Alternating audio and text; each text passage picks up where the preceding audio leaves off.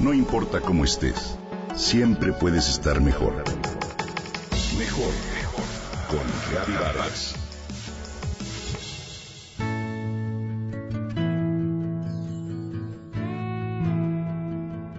Un hombre y su hijo iban en un burro camino a un pueblito. Mientras caminaban, un hombre los criticó. ¿Para qué es el burro sino para subirse a él? El hombre puso al niño en el burro y siguieron su camino. Pronto, un grupo de hombres los vio y afirmó, Mira ese niño perezoso, muy cómodo en el burro y su padre camina. Entonces, el hombre decidió bajar al niño del burro y subirse él.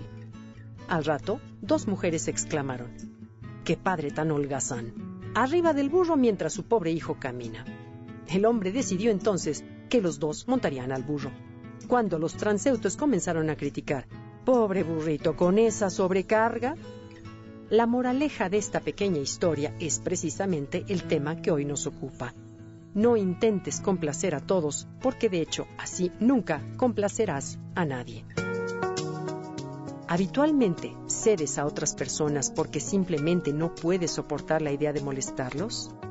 Pones tus necesidades a un lado para cumplirle a otra persona y luego te das cuenta que no es agradecido contigo ha pasado se llama propiamente el síndrome de Wendy y consiste en mantener un conjunto de comportamientos que realiza una persona por miedo al rechazo, por una contundente necesidad de ser aceptado y respetado. El que padece este síndrome posee un rechazo y un pavor ante el abandono. Su comportamiento se observa en cualquier relación, entre hermanos, padres o incluso en sus relaciones de amistad. Todos hemos caído en más de una ocasión. Sin embargo, en este tipo de condescendencia, en esa necesidad de agradar o quedar bien y evitar conflictos, ¿alguna vez has sido servicial? ¿Has estado disponible las 24 horas y has sido, más que amigo, una persona súper complaciente? Si tu respuesta es sí, entonces te invito a analizar si en realidad esta actitud te ha evitado conflictos. Te aseguro que no agradar a los demás constantemente y olvidarnos hasta de nosotros mismos nos lleva seguro a más problemas. Por lo general, la necesidad de complacer tiene su origen en nuestras heridas infantiles.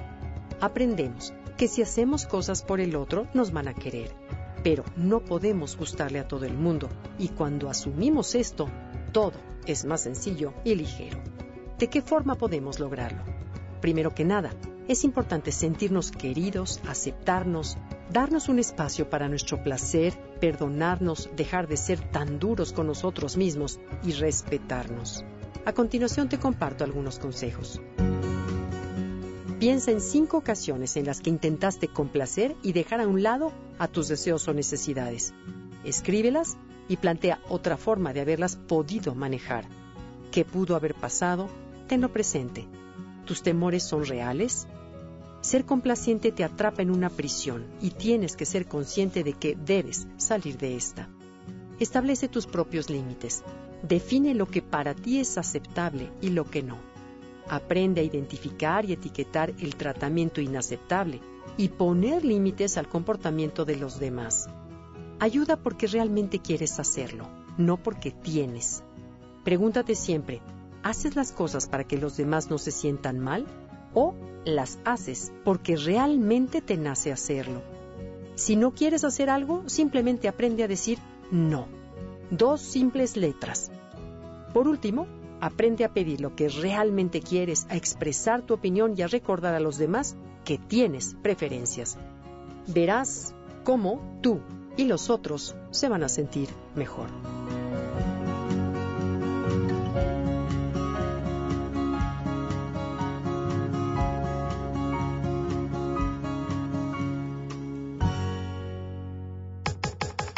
Comenta y comparte a través de Twitter. Gaby-Vargas.